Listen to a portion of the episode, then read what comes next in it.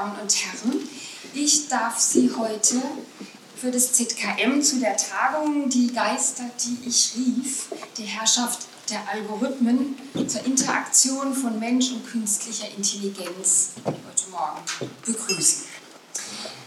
Es werden über den Tag noch sehr viel mehr Gäste, Zuhörer, Mitdiskutanten erscheinen. Das wissen wir über die Anmeldungen. Jetzt ist noch Arbeitszeit, menschliche Arbeitszeit.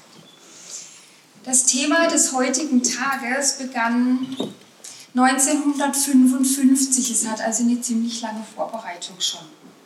1955 wurde die künstliche Intelligenz als neue akademische Disziplin mit einem Förderantrag an die Rockefeller Foundation in Höhe von 13.500 US-Dollar ins Leben gerufen.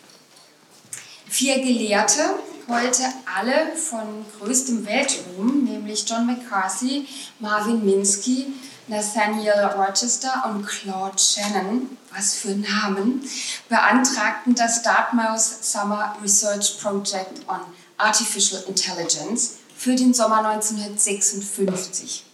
Das war die Geburtsstunde der künstlichen Intelligenz, also vor etwa 65 Jahren.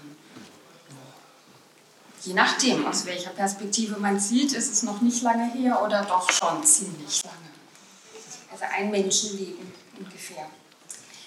Das Ziel beschrieben die damals noch nicht ganz so berühmten Antragsteller wie folgt. Die Studie soll von der Annahme ausgehen, dass grundsätzlich alle Aspekte des Lernens und anderer Merkmale der Intelligenz so genau beschrieben werden können, dass eine Maschine zur Simulation dieser Vorgänge gebaut werden kann. Es soll versucht werden herauszufinden, wie Maschinen dazu gebracht werden können, Sprache zu benutzen, Abstraktionen vorzunehmen und Konzepte zu entwickeln, Probleme von der Art, die zurzeit den Menschen vorbehalten sind, zu lösen und sich selbst weiter zu verbessern. Als Unterthemen nannten die Antragsteller unter anderem automatische Computer. Wie kann ein Computer programmiert werden, damit er sprechen kann? Neuronale Netzwerke, Selbstverbesserung und schließlich Zufälligkeit und Kreativität. Und da sind wir dann auch schon beim ZKM, beim Zentrum für Kunst und Medien, einem Kompetenzzentrum für Kreativität und hoffentlich auch zunehmend für künstliche Intelligenz.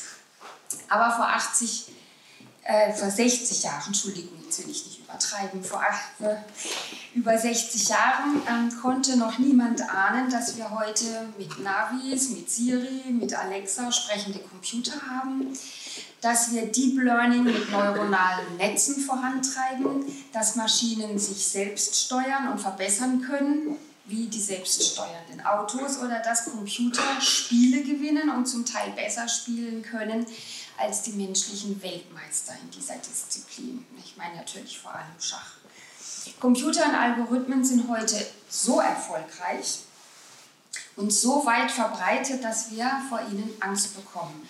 Wir haben Angst, dass Algorithmen unsere Entscheidungen steuern und regulieren. Wir haben Angst, dass künstliche Intelligenz Spiele für uns entwickeln. Wir haben Angst, dass Roboter und künstliche Intelligenz an die Stelle von Ärztinnen und Pflegerinnen treten. Wir haben Angst, dass Algorithmen uns überwachen und kontrollieren. Wir haben Angst, dass Algorithmen, Algorithmen Gesetze ersetzen. German Angst? Fragezeichen oder Ausrufezeichen. Der britische Bestsellerautor Robert Harris hat dazu einen Roman geschrieben, den viele von Ihnen wahrscheinlich auch gelesen haben, The Fear Index auf Deutsch Angst. In diesem Roman verarbeitet ähm, Harris eben diese menschliche Angst vor der künstlichen Intelligenz, vor Algorithmen. Und der Roman handelt in der Finanzwelt an der Wall Street, wo Physiker und Mathematiker jene Programme und Algorithmen entwickeln, die heute im sogenannten Hochfrequenzhandel innerhalb von Millisekunden Finanzgeschäfte abwickeln, das heißt Milliarden oder Trillionen, um mit äh, Donald Duck zu sprechen, von Milliarden Umsätzen gewinnen und verlieren, Werte generieren, aber auch wieder auflösen. Und der Protagonist des Romans ist Wissenschaftler. Seine Spezialität ist autonomes maschinelles Lernen und mit seinen Computerprogrammen kann er künftige äh, Verhaltensweisen von Marktteilnehmern prognostizieren und damit natürlich den Markt steuern und enormes Kapital daraus schlagen. Aber dann passieren seltsame, beängstigende Dinge. Nämlich eine unbekannte und unsichtbare Macht steuert das Leben, wie überraschend, des Protagonisten. Und es ist dann eigentlich schon zu spät, als er lernt, dass sein Programm den Gesetzen der Evolution folgt und seinem eigenen Erhalt versucht zu sichern und nicht den Erhalt seiner Firma und ihm als Chef zum obersten Ziel erklärt, sondern sich selbst erhält mit aller, mit aller Macht. Und als dann alles verloren ist, steht auf dem Bildschirm, eine Firma braucht keinen Chef, sondern nur ein gutes Programm. Naja, und die Menschen sind dann entweder Mitspieler oder Dienstleister für das Programm. Also Sie sehen, die künstliche Intelligenz ist auch in diesem Thriller nochmal ausgebreitet und ist ja auch schon in, in den Romanen früherer Jahrzehnte immer wieder angesprochen worden. Wir im ZKM haben erstmal keine German Angst vor der künstlichen Intelligenz. Wir sehen sie als Support für Kreativität.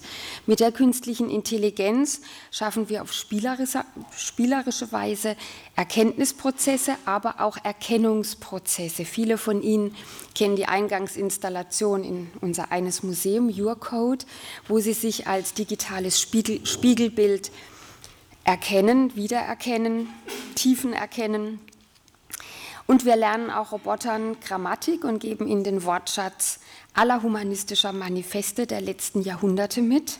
Mit diesem Vokabular kann dann dieser Roboter Manifeste für einen neuen Humanismus generieren, der die Maschinen neben den Tieren und den Pflanzen mit einbezieht.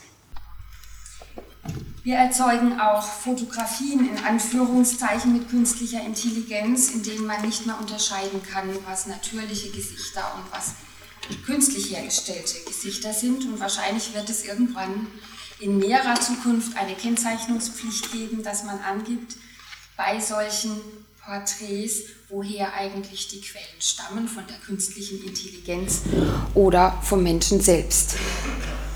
Im Herzlabor des ZKM experimentieren wir mit all solchen Programmen und wissenschaftlichen Entwicklungen.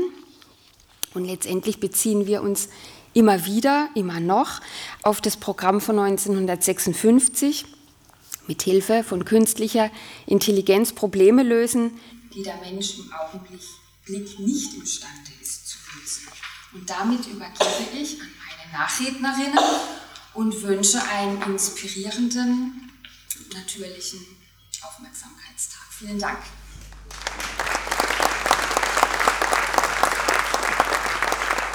Applaus